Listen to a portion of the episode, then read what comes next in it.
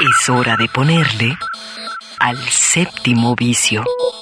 Un viaje a las pantallas de la creación. Miradas al séptimo arte, a la manera de Red Radio Universidad de Guadalajara. Bienvenidos.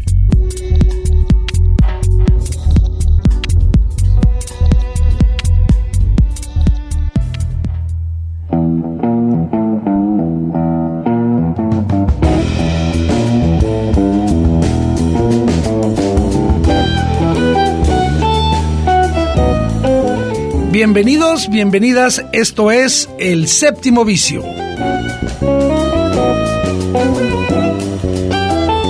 Con ustedes, Eduardo Quijano. Y Claudia Caballero. Llegamos. Llegamos, al fin de año. Eh, casi. Oye, Claudia, ¿qué tal te la pasaste en las fiestas navideñas? No, bueno, fabuloso. Fabuloso en mi casa.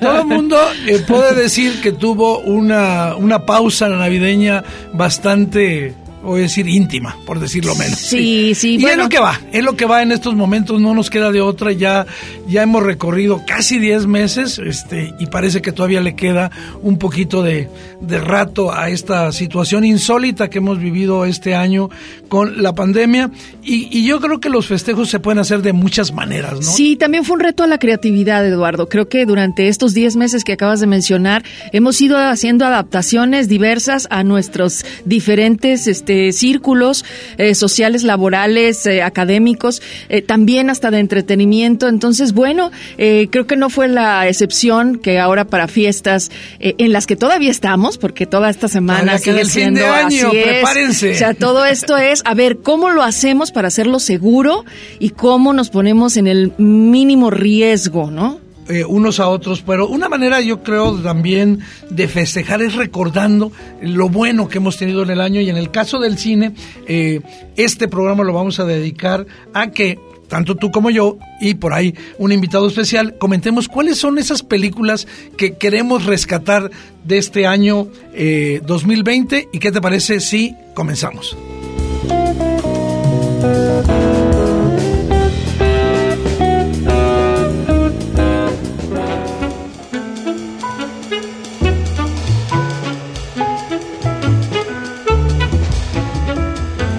Bueno, tú tienes ahí una primera película que es de un gran director y es una película muy esperada eh, porque trata, es una película, digamos, de cine, sobre el cine y sobre cómo se, ha, se hizo una de las grandes películas de la historia. Sí, bueno, para quienes tienen Netflix y que de repente entre tanta oferta no saben qué ver, pues está esta película em, que pues lidia eh, el el, con la historia de este guionista Herman. ¿Se llama Mank? sí, se llama Mank por, por Herman, Herman Mankiewicz, ¿no? Que es, eh, digamos que el al que tú vas a ver cómo está escribiendo y cómo está lidiando con sus problemas de alcohol y cómo ves eh, retratada esta realidad del Hollywood de la década de los 30 es eh, David Fincher quien este digamos que nos lleva a esta obra a mí me parece eh, una, una, un gran este pues una pieza de arte muy interesante. A mí me gusta mucho Gary Oldman, Eduardo. Es, es para, yo podría estar en las filas de sus superfans. Entonces, cualquier cosa que haga Gary Oldman me, da mucha curiosidad. Quiero ver qué hizo y por qué está ahí. Entonces, bueno, pues obviamente no me decepcionó. Es un drama biográfico. Ustedes lo pueden encontrar en Netflix y este, pues nos lleva, como tú bien dices, a la historia del cine. Te, te deja llegar a, además, bueno, pues este, para quienes también tengan todo el interés del ciudadano eh, Kane, van a, te va develando poco a poco cómo se escribe esta obra, Eduardo. Eso fue lo que más me gustó, porque tiene, tiene mucho de dónde este, disfrutarla. Sí, eh, hay que recordar que esta película está basada en un guion del papá de David Fincher, en Jack, Fincher. Y, yo creo que ahí, eh, digamos, la película eh, retoma una vieja controversia en la historia del cine de Hollywood de quién es el verdadero autor del guion del ciudadano Kane, si eh, Orson Herman eh, Mankiewicz o el director Orson Welles y este yo creo que la película tiene muchos atributos, sobre todo su estética. La película es en blanco y negro. La película, eh, como tú señalas, eh, tiene un Gar- Gary Oldman fuera de serie. Y lo, lo que más me gusta es que muestra no un personaje plano, sino un, un personaje alcohólico, contradictorio, que pues eh, así va enfrentarse a otra gran personalidad, a otro gran genio, que es Orson Welles, por hacer esto. Pero yo creo que esta película hay que verla con tranquilidad, es lo único que, que tengan tiempo para hacerlo. Pero hay otra película que ya vi que tienes aquí en tu lista y que es algo que eh, yo creo que va a entretener a todo el mundo.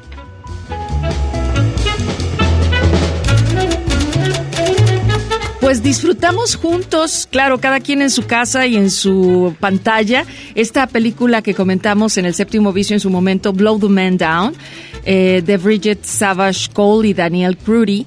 Es una película l- de estas dos directoras que también hicieron el guion y que trata de, eh, pues, unas mujeres, Mary Beth, que el día de funeral de su madre y de Priscilla Connolly, de ambas hermanas, se enteran de la cantidad de deudas que había quedado. Eh, ellas tienen una pescadería en el pueblo en el que viven y entonces, bueno, este, todo surge a partir de eso, de la muerte de su madre. Conoce una de ellas a un hombre eh, que además pasaba por el pueblo, ¿no? Y, y ahí se desencadena una serie de sucesos que te llevan a, a la develación de secretos que tenían de mucho tiempo y que ni siquiera ellas obviamente habían descubierto. Personajes muy interesantes, una ambientación espectacular, un pueblo costero que además te retrata este de una manera muy muy creativa, este un coro de hombres mm, Cantando. varoniles, barbones eh, cantando. Sí, fíjate que eh, en ese pueblo de Maine, ahí en la costa atlántica de los Estados Unidos, eh, se vive, digamos, todo el mundo conoce la vida de los demás, pero todo el mundo eh, esconde secretos. Y creo que esta es parte de lo que eh, la obra de Blow the Man Down, que te va capturando poco a poco, tiene varios digamos, giros o twist la historia, este, se va haciendo cada vez más, digamos, eh, eh, interesante, cada vez más intrigante y sobre todo eh, hay que, eh, como tú comentábamos, ver de qué manera nos sumergimos en esta comunidad. Eh, a veces no sabemos cómo se vive ahí en, en la parte más eh, noreste de los Estados Unidos. Blow the Man Down es un thriller muy entretenido, ya decía en su momento Eduardo, feminista. Absolutamente, porque el, final de la película tiene un sabor tan fuerte, no se lo pierdan, no se distraigan, porque el final final tiene una clave. No, no voy a decir mucho más y justamente vámonos ahora a otra película.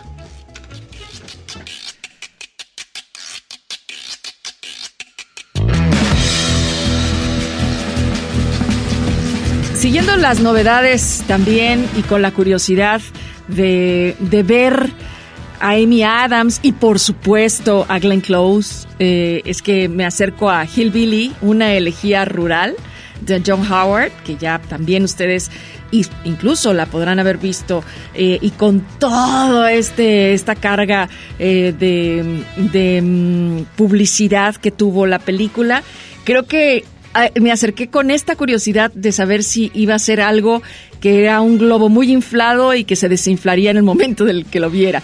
Eh, la puse entre las películas porque me parece que la historia es muy buena. Entiendo que ha habido mucha crítica alrededor de la película y que, este, digamos que lo que más le pelean es que fue un intento, este, de, de, de sobar o de, este, de, de quedar bien, ¿no? Con todo este contexto social de, de racismo que hay en los Estados Unidos y eh, la historia de Hillbilly, una elegía rural, es eh, la de un muchacho creo que ahí yo lo es cierto es toda la familia la que vas a ver ahí este peleando por por el poder y por la codependencia, pero bueno, eh, es la historia de un, chico que está avanzando en una gran firma de abogados, está estudiando en Yale, está teniendo éxito, eh, éxito que se ve en riesgo en el momento en el que le llaman para que regrese al pueblo a cuidar de su madre, que otra vez, una vez más, está hospitalizada, este, volvió a, recaer, perdón, por este em, juntar estas dos palabras, recae la mujer en su adicción, y, y, es que es, eh, creo que el drama más grande, justo ese y el recuerdo de su propia infancia, Eduardo. No sé si a ti esta película te gustó, pero yo la encuentro sobre todo en la intensidad de ese drama y los momentos emotivos que tiene, em, acompañado obviamente de dos grandes actrices. Sí, eh, creo que es lo mejor, el elenco de Hillbilly, una elegía rural que se puede ver en Netflix y yo creo que la película tiene varias virtudes, energía, tiene elegancia, eh, momentos muy emotivos de la relación, sobre todo hay un diálogo bastante largo entre Glenn Close y Amy Adams, eh, digamos ahí como en la última parte de la película, que es muy conmovedor. Sin embargo, tengo la impresión que además de esta corrección política de la que hablabas, me parece que la historia le faltó porque tenía muchos elementos eh, para explotar, pero sin duda es una de las películas que hay que ver de este año que está acabando Hillbilly, una energía rural. Y vámonos ahora sí a una película mucho más eh, entretenida, que es eh, nada menos que El juicio de los siete de Chicago.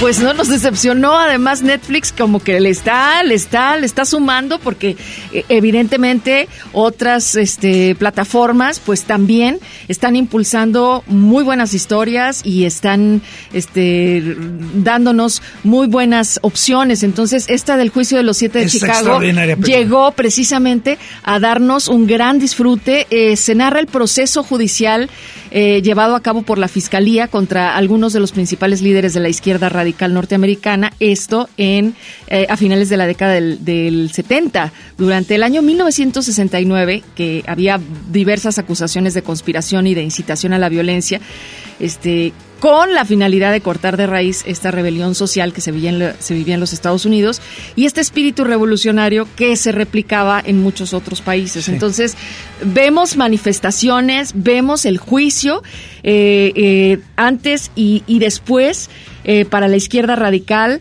Creo que además estos jóvenes que se insertaban en la política partidaria democrática y estas ideas inocentes de la década del 70 y del amanecer para la década del 70, sobre todo, ¿no? En una época de grandes transformaciones políticas, económicas que iban a cambiar este paisaje estadounidense. Entonces, todo esto se alcanza a disfrutar, se alcanza a entender también con el film de Aaron Sorkin que está centrado en estos puntos importantes del proceso judicial de los siete de Chicago y pues, ¿qué me dices de las actuaciones? Pues sí, eh, hay un elenco muy poderoso, Eddie Redmayne, eh, Sacha Baron Cohen, Jimmy Strong, eh, eh, Mark Rylance, Joseph Gordon-Levitt, que tiene un buen papel, Fran Langella, que es el juez, y hasta Michael Keaton aparecen por ahí. Es una película que, como comentabas, yo recomiendo mucho El juicio de los siete de Chicago de Aaron Sorkin, porque es una película que sí te transmite el espíritu, yo soy de ese decenio, este, y sí te transmite el espíritu un poco inocente pero libertario, de búsqueda utópico y a veces un poco absurdo, ¿no? A veces eran demasiado protagónicos y estrafalarios esos personajes y no lo evita la película. Está muy bien, se van a entretener muchísimo. No es el clásico juicio cinematográfico, sino que está rodeado de un montón de cosas. Pero bueno, vámonos ahora a algo más.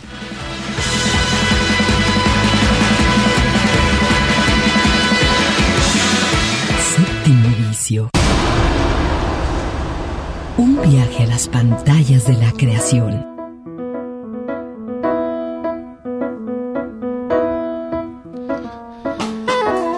Oye, pues yo tengo una película favorita del 2020 y es una película que igual que las buenas películas, eh, fue dio pie para muchas eh, controversias, que si nadie la podía entender, que si era una fumada, que estaba muy loca. Y me refiero a, eh, pienso en el final, la película de Charlie Kaufman, y es una historia yo, te voy a poner una, una, imagen, les voy a poner a la banda del séptimo vicio una imagen.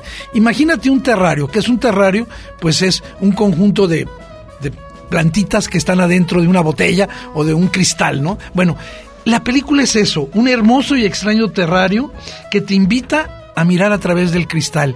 Y, en, y, lo que vamos a ver no son solo estos dos personajes jóvenes, y, y nos van a empezar a contar su historia, pero es una historia que a veces no sabemos si la están imaginando, si es verdad, si ya pasó, y entonces nosotros nos empezamos a preguntar qué está pasando. Yo creo que es eh, simultáneamente divertido y espeluznante como debe de ser, porque están ahí eh, lo que sabemos y en estos días creo que tenemos buenos ejemplos, lo complejo de las relaciones familiares, las de pareja, y así la película, pienso en el final de eh, Charlie Kaufman, se desarrolla no solo como un sueño, sino como la sombra de un sueño. Aquello que estamos recordando que, que soñamos. Algo que se nos pudo haber, digamos, eh, prendido en el cerebro y que te deja aturdido, desordenado hasta que empiezas a recuperar tus sentidos. Ese es el sentido de los dos personajes que tienen discusiones, referencias cinematográficas, eh, de poesía. Sí, la película es un, poco eh, compleja y seguramente a más de alguno nos dejó desconcertados, pero es una película muy potente que te desarma, tiene una atmósfera realmente interesante. Y me estoy refiriendo a Pienso en el final, que está en Netflix, la película de Charlie Kaufman, que como todas las de él, están hechas para sacarnos nuestra zona de confort y meternos a pensar en cosas que valen la pena.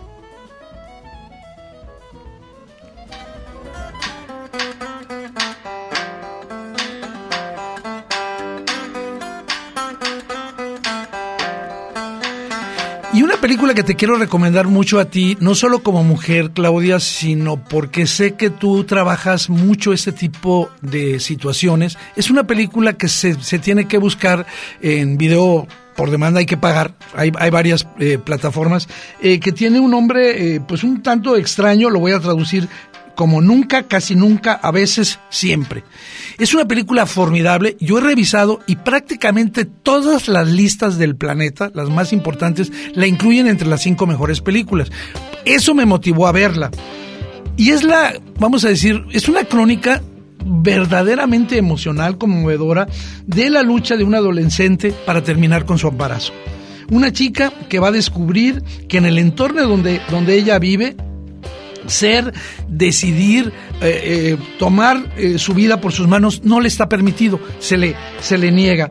Y entonces en ese sentido la película Nunca, casi nunca, a veces siempre, ofrece una experiencia no solo sensible, sino muy neutral, libre de, sensacionalismo, de amarillismo, sobre una situación que pensaríamos ya superada en el siglo XXI, eh, que es que la mujer disponga del derecho a saber qué hace con su cuerpo.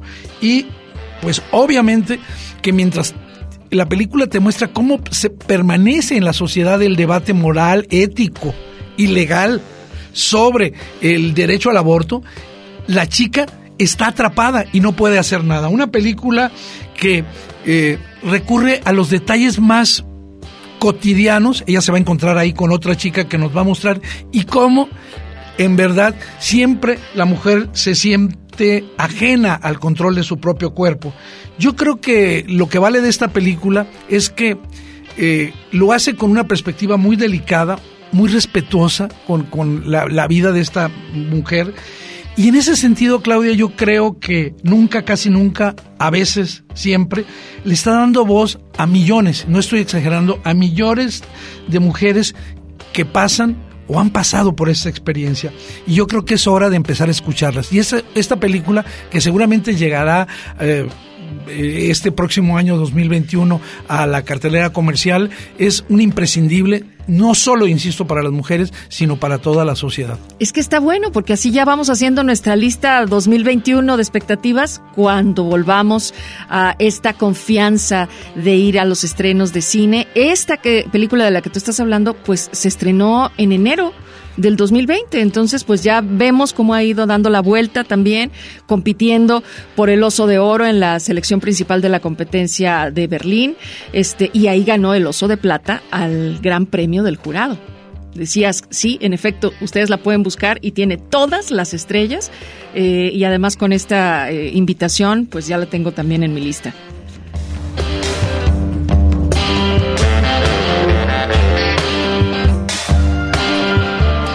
Durante las últimas semanas yo le he estado recomendando a Claudia una película, este, es un documental, pero casi no crees que sea un documental.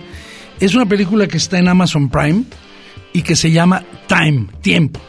Es una película del 2020 y lo primero que quiero decir es una película en blanco y negro hecha a base de grabaciones de grabaciones caseras eh, primero por el tiempo que ha pasado con cámaras y luego con cámaras digamos eh, portátiles y, luego con, celulares. Es contundente. Eh, en, un principio vemos como una mujer llamada Fox, Fox Rich este, se va a ir convirtiendo poco a poco, mientras la vamos viendo, en un personaje entrañable. No la vas a olvidar nunca después de ver esta mujer. Ella no solo es la madre de seis hijos, sino también es una exitosa mujer de negocios. Pone ahí un, un, negocio de, de, entiendo, de venta de carros. Y también se ha convertido en una especie de líder de una comunidad mientras está haciendo una lucha que lleva 20 años. ¿Cuál es esa lucha? Liberar a su esposo de una sentencia injusta. Él, está en la cárcel. Veinte años atrás, ella y Rob eh, robaron un banco. Ella pasó tres años presa y él fue sentenciado a 60 años. Obviamente una sentencia a todas luces injusta. ¿Qué hace el documental para mostrarnos estos 20 años? Bueno, pues grabaciones caseras, cámaras de celular, y ella va grabando toda la, toda la vida, lo que hacen sus niños, cómo se bañan, etcétera, etcétera, y para mandárselos a su marido que está en la cárcel y contarle cómo es su vida, porque ella solo lo puede ver durante eh, dos horas al mes, nada más, es todo lo que puede ver a, su marido. Este material de, de, esas grabaciones construye la historia de Fox Rich, no, no cuento en el final, va avanzando vamos teniendo más noticias de todas las complicaciones del sistema penitenciario de los Estados Unidos, pero al mismo tiempo nos va contando, como si fuera una ficción, una historia verdaderamente espeluznante de todo lo que tiene que hacer una mujer, de lo que ocurre alrededor con los abogados. Una película yo digo imperdible, un documental que se llama Tiempo, lo pueden ver en Amazon Prime y por supuesto es una recomendación del séptimo vicio.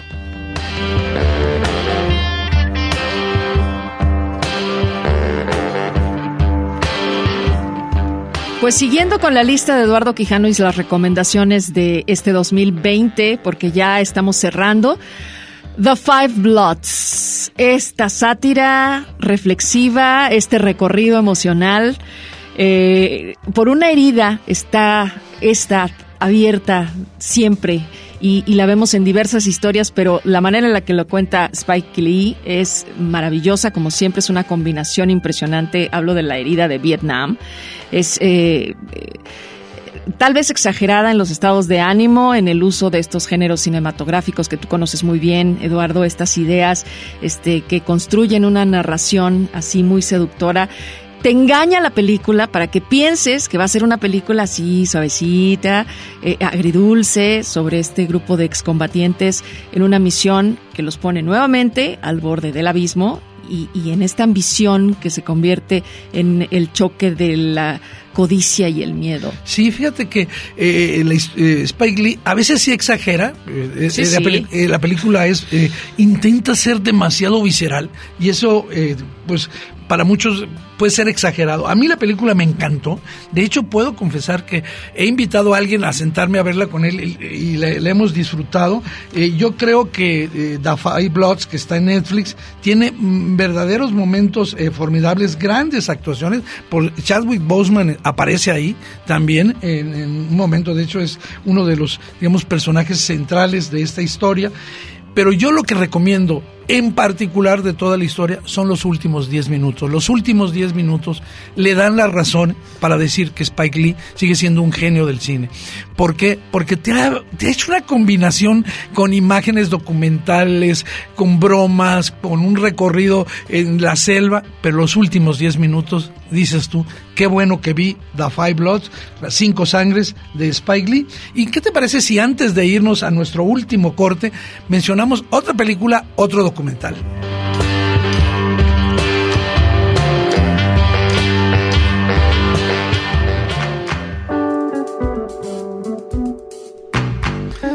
Fíjate que eh, las listas de los mejores documentales del año, en casi todas aparece en el primer lugar esta película que se llama Dick Johnson is Dead, es Descansa en paz Dick Johnson, hecho por Christine Johnson. ¿Le suena? Pues sí, es la hija. Imagínense que, pues, eh, eh, la hija se da cuenta que su padre está, digamos, eh, muy cercano, no solo a la muerte, sino a un deterioro prácticamente ya fatal. Y entonces lo invita a hacer un documental sobre su muerte y lo pone en diversas circunstancias a morirse de mil maneras. Tú dices, bueno, qué locura es esta. Sin embargo, esto se va convirtiendo poco a poco en una carta de amor astuta, divertida, sobre papá, te quiero. Papá, quiero retrasar lo que sé que va a ocurrir, tu muerte. No quiero que te mueras pero la película va jugando de muchas formas en las que Dick Johnson puede morir. Él, de hecho, y nos lo va mostrando, durante la filmación del documental va perdiendo la memoria, tiene que cerrar su, su, consultorio porque era un psicólogo muy prestigiado en los Estados Unidos. Recuerden, estamos hablando de, de un documental, eh, Descansa en paz Dick Johnson, y pues él se presta con su hija y le dice, órale, vamos a hacer el documental y juguetean. Realmente una película espectacular, véanla por favor, acérquense a los mayores de su casa para que se diviertan. Es una película que no los va a decepcionar, se encuentra en Netflix, Dick Johnson is dead, descansa en paz, Dick Johnson. Y bueno, Claudia, nos está nuestro amigo Raúl Pegueros diciendo que es hora de que nos vayamos a un corte. Yo te invito a que escuches una probadita del gran Bass con esta canción que se llama Fantasmas. El gran bar.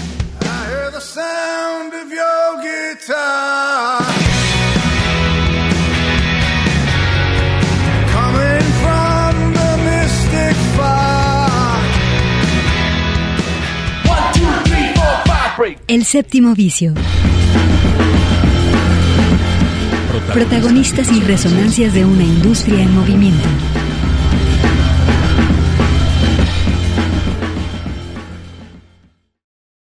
El séptimo vicio. Cine en permanente construcción.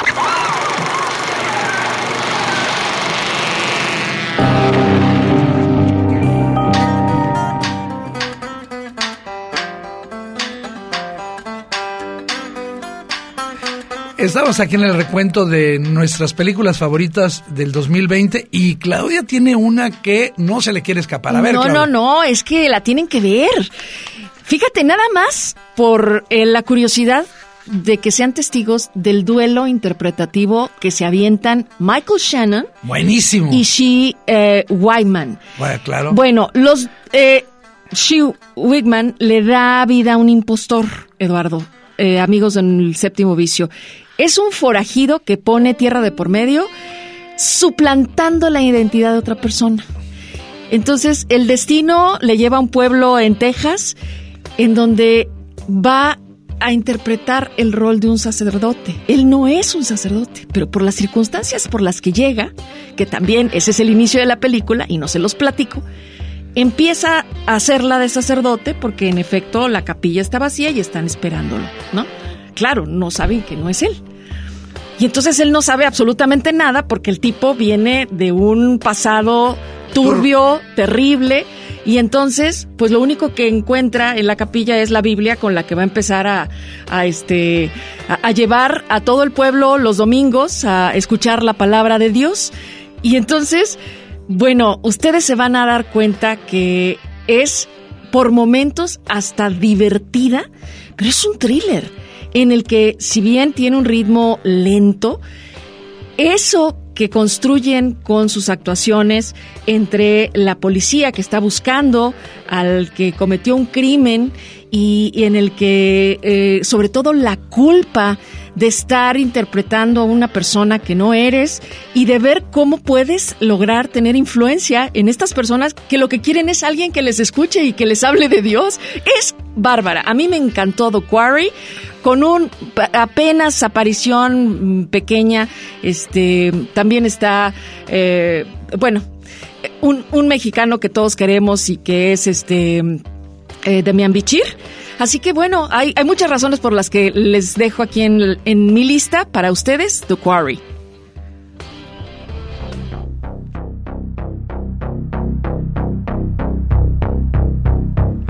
Yo a la, a la lista le agregaría Bacuraú, esta película de Clever Mendoza Filo y Juliano Dorneles. Y el punto de partida es precisamente una pequeña ciudad brasileña eh, llamada Bacuraú, eh, al oeste de Pernambuco. Y eh, tiene un problema porque están tan aislados que no tienen ni siquiera agua, ¿no? Ahí ha muerto una de las matriarcas del pueblo, pues todo el mundo la llora y la recuerda, pero pronto los habitantes empiezan a sufrir atentados por un grupo de extranjeros contratados para borrar al pueblo del mapa. Este es, digamos, el, punto de partida. La película nos hace, en primer lugar, descubrir eh, lo que ocurre en esos pueblos, este, eh, cómo comparten con nosotros sus penas, sus miedos, sobre todo porque ellos dicen queremos existir, ya ni siquiera satelitalmente se les puede se les puede localizar, ¿no? Una vez que nos ofrece eh, la descripción de los principales personajes de la trama, la, la, la película va contando un relato con giros muy eh, enigmáticos, sorprendentes y la película tiene muchísimos géneros. Es un es un, drama, un western, también por ratos es una película de ciencia ficción.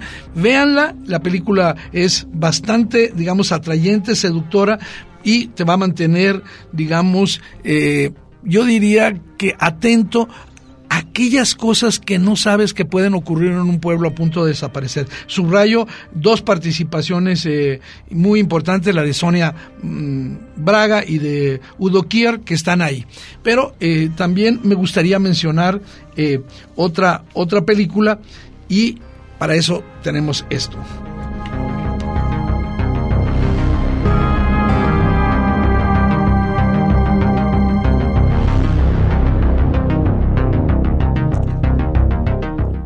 Esta película eh, que voy a mencionar ahora se encuentra en Amazon Prime y se llama eh, Sound of Metal, sonido de metal. Y es una historia de un eh, baterista que de pronto descubre que se está quedando sordo paulatinamente. Él trabaja en un grupo donde su novia es la, la, vocalista y es digamos como la jefa, la más conocida, y ella pues decide recluirlo en un centro de rehabilitación para sordos porque ella teme de que él, Rubén, se eh, vuelva a caer en la adicción a la heroína porque él era adicto a la, heroína y dice pues ahí te vas a recuperar pero él eh, toda la historia de su estancia en esta clínica es verdaderamente emotiva, cómo él va descubriendo a través de otros el uso del lenguaje de señas, el uso del sonido y los silencios en esta película Sound of Metal es maravilloso. Yo creo que es una de las películas que hay que también eh, buscar y tener porque nos deja muchas reflexiones, eh, sobre todo no, no, no solo para pensar en las personas de con digamos baja, baja audición o los sordos, sino para sentirnos identificados con todos aquellos que tenemos. Yo, por ejemplo, tú sabes, soy sordo, soy sordo de un oído y eso a mí me, la película me llamó muchísimo la atención. La banda sonora, a pesar de todo lo que estoy diciendo, es genial Digo, porque no, no, eh, va, vamos a tener, digamos, la manera como él descubre eh, el, ambiente de afuera, porque pues acuérdate que eh, lo que hacen quienes pierden el, el el oído después de oír es querer reproducir los sonidos que tuvieron. No es lo mismo que, que, hubieses nacido sordo para siempre. Sound of Metal yo creo que es una de las mejores películas del año. Una película, digamos, de esas de bajo presupuesto, chiquitas, pero que vale muchísimo la pena, dirigida por Darius Morder en el 2020. Ahí está esta sugerencia. Y ahora, pues eh, para eh, nuestro invitado especial, eh, uno de los fundadores de este programa del séptimo vicio, Arturo Pérez Navarro, nos va a compartir su listado de sus 10 películas favoritas del 2020.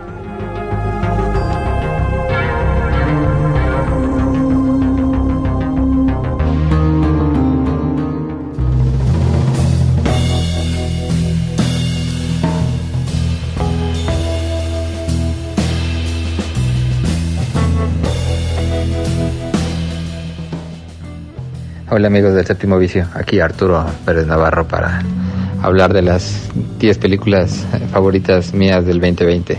Este año que fue difícil para la industria, pero que no por eso no dejarán de salir películas muy, muy interesantes.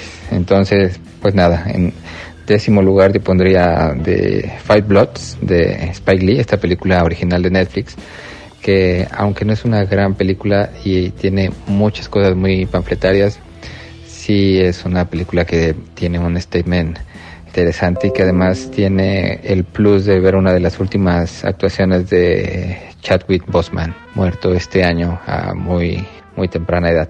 Creo que ese punto todavía lo hace una película más, más interesante de ver. En noveno lugar yo pondría a otro Spike, nada más que esta vez sería Spike Jonze con la película Beastie Boys Stories, este original de Apple Mass en el que se revisa la vida del grupo Beastie Boys, eh, Ad Rock y Mike D. Cierran como esta última página de una gran, gran historia de, este grupo que vio mermada su, alineación hace unos años con la muerte de MC, eh, Adam MC Yauch.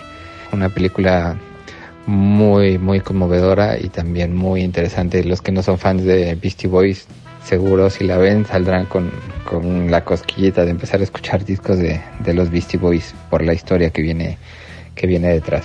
Después pondría eh, On the Rocks de Sofía Coppola, la nueva entrega de, la directora de Lost in Translation, con Bill Murray, por supuesto, esta vez acompañado con Marlon Wayans y Rashida Jones. Rashida Jones es su hija de Bill Murray y Marlon Wayans es el esposo al que se parece, se sospecha que es infiel y entonces hay un, una investigación de parte de Bill Murray y su hija para, para averiguarlo con una persecución en el en un eh, auto deportivo descapotable por Nueva York que es que es sencillamente la película a lo mejor de la película. Em, es una película que recuerda mucho al cine de, de Woody Allen. Eh, pondría después Emma de Pablo Larraín una película que todavía no se ve por muchos lados, pero que ya, ya pronto llegará. Así que nos movemos a otra, que Tenet de Christopher Nolan. Esta película que hay que ver más de una vez para entenderla bien. No es una película fácil ni mucho menos, entonces es una película llena de, de sonidos, de cinematografía, de acción, como nos tiene bien acostumbrados ya el señor Nolan. Otra película yo pondría en la lista sería Mank de David Fincher, que actualmente la podemos ver en, en Netflix con Gary Oldman y nada, blanco y negro al más puro estilo del cine clásico acerca de cómo se hizo esta película de Ciudadano Kane. Entonces para los que gustamos del, del cine y la historia del cine es una película que, que no debe faltar. Otra de Netflix que también de Netflix que también deberíamos de ver, los que no la hayamos visto eh, y los que ya la vimos, pues recomendarla es uh, I'm Think of Ending Things de Charlie Kaufman. Una película que ha tenido comentarios buenos y malos, pero definitivamente Kaufman siempre hace cosas inteligentes y esta es una, una de ellas. Pondría dos películas mexicanas en la lista, por supuesto. Pondría Los Lobos de Kishi Leopo, esta película tapatía que recientemente ganó varios premios en el Festival Internacional de Cine de Guadalajara eh, una película muy, eh, ¿cómo decirlo?, que refleja mucho la, vida de los mexicanos en, Estados Unidos. Si no la han visto, es una película que llegará a cines el próximo año, seguramente se podrá ver en, plataformas también. La otra mexicana es Selva Trágica de Juliana Olaizola, que ya la conocíamos por hacer docuficción, entre ellas la maravillosa Intimidades de Shakespeare y Víctor Hugo. Acá nos muestra un, una película que es un drama, un thriller, una película de aventuras, es un montón de cosas al mismo tiempo que mm, se estrenó en el Festival de Venecia, donde ganó un premio. Eh, estuvo en competencia en Guadalajara también. Eh, era mi película favorita para ganar eh, la competencia. Ganó en su lugar Coco Loco de Gerardo Naranjo, que es una gran película también, pero a mí, a mí me gusta mucho más eh, Selva Trágica de, de Juliana Olaizola. Y mi top 3 del año serían Borat Subsequent eh, Movie Film, esta película de, de Sacha Baron Cohen, que ya, ya conocemos el personaje Borat. La primera parte fue muy entretenida, muy, muy vibrante, muy crítica y esta es ácida a un nivel impresionante con unas escenas que te dejan helado como cuando empieza a cantar enfrente de neonazis o esta tan famosa parte con, con Giuliani, el, el abogado de, de Donald Trump y también pues ex eh, mayor de, de, Nueva York. Entonces, una película original de Amazon que es una gran, gran, gran película.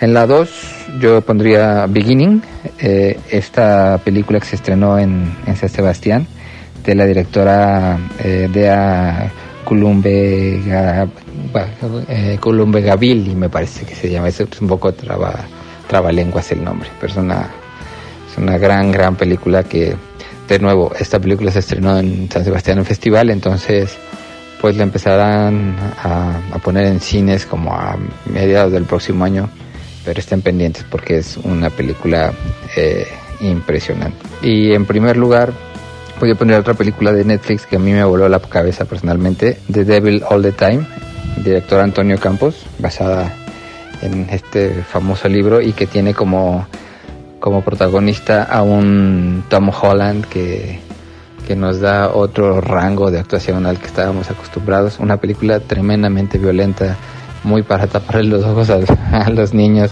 y, eh, muy gráfica en, su violencia, pero también una película sumamente interesante en cuanto a los deseos y pasiones del, del ser humano. Esta película está ambientada en el Estados Unidos profundo de mediados del siglo pasado, entonces, pues si no la han visto, dense la oportunidad, está en Netflix, es una película larga, es una película densa y es una gran, gran película. Entonces ahí Ahí dejo mi lista de las, de las mejores del 2020. Saludo a todos.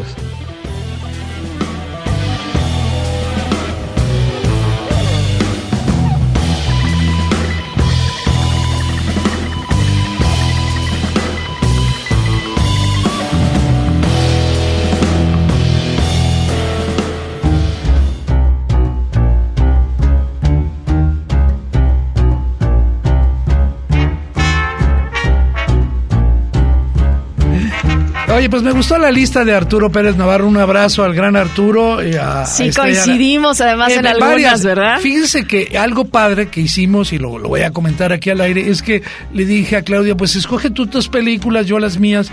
Y Arturo me lo encontré y me dijo, órale, vamos a compartirlas. Y yo creo que cada uno de ustedes tiene de estas listas algunas que dicen, oye, esta no me gustó para nada, qué cochinada. Y otras que dicen, oye, qué bueno. Y a lo mejor muchas películas se nos fueron. Nosotros vamos a subir a a, nuestras redes sociales esta, esta colección y no vamos a poner ni 5, ni 10, ni 15, vamos a poner 25 películas para que entre lo mejor del 2020. Y que ustedes agreguen las que crean que deben estar también. Yo, yo porque se estrenó apenas eh, la semana pasada, y yo quiero recomendar mucho esta película eh, que en, de Netflix que eh, en español se llama, y porque el título en inglés me es muy complicado pronunciarlo, La Madre del Blues.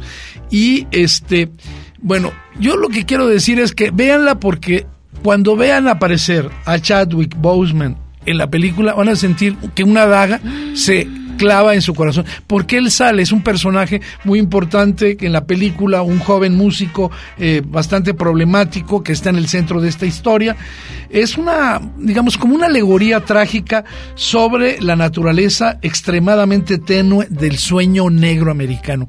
Cómo lo, también eh, los afroamericanos compraron la idea de ser triunfadores y, eh, por supuesto, en el mundo de la música. Esta actuación de Boseman es verdaderamente conmovedora la Madre del Blues, la pueden ver en Netflix y yo, por nueva, por, por potente, porque estoy seguro que en el cierre del año va a ser una de las películas que más se van a ver. Y bueno, eh, Claudia, pues eh, ya se nos está acabando el año y creo que nosotros... Eh, hay que, como se dice eh, típicamente, honor a quien honor merece, tenemos que dar las gracias, ¿verdad?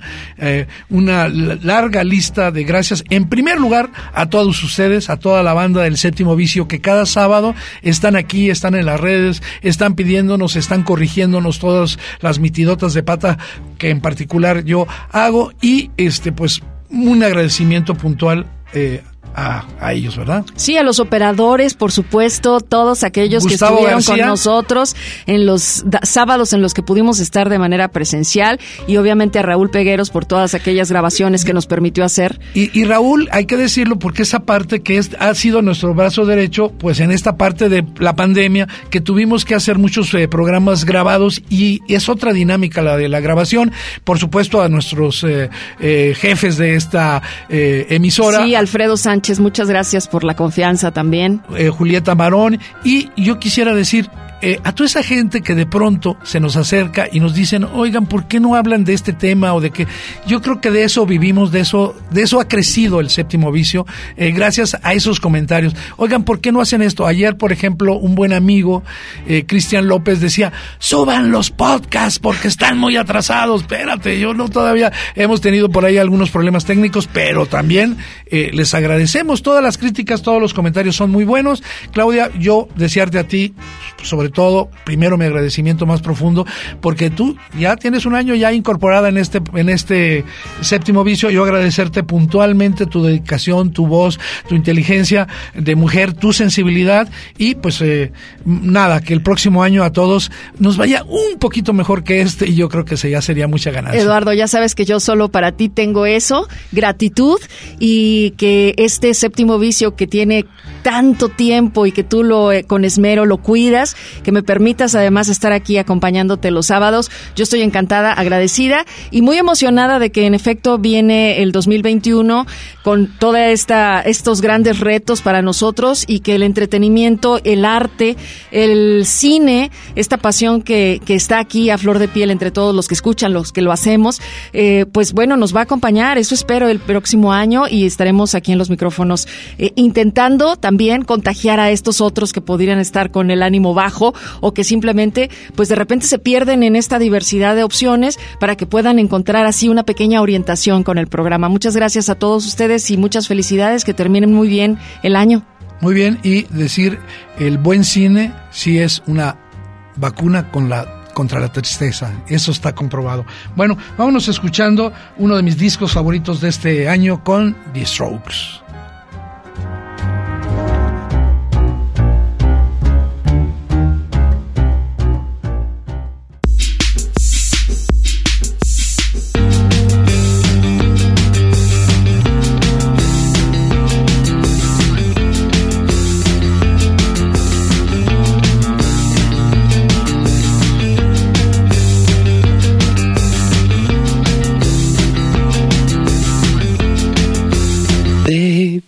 Saying you're sophisticated.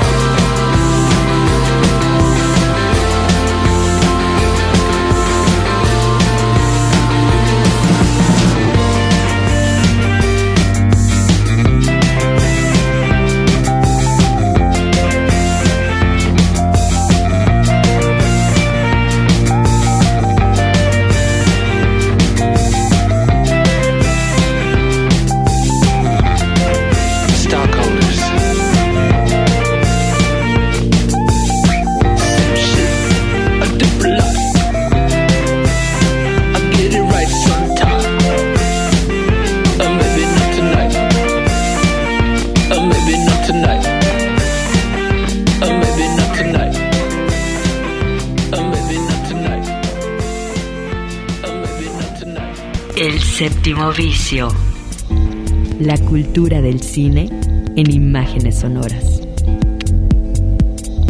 Un viaje a las pantallas de la creación. Escúchanos todos los sábados desde las 3 de la tarde. Hasta la próxima.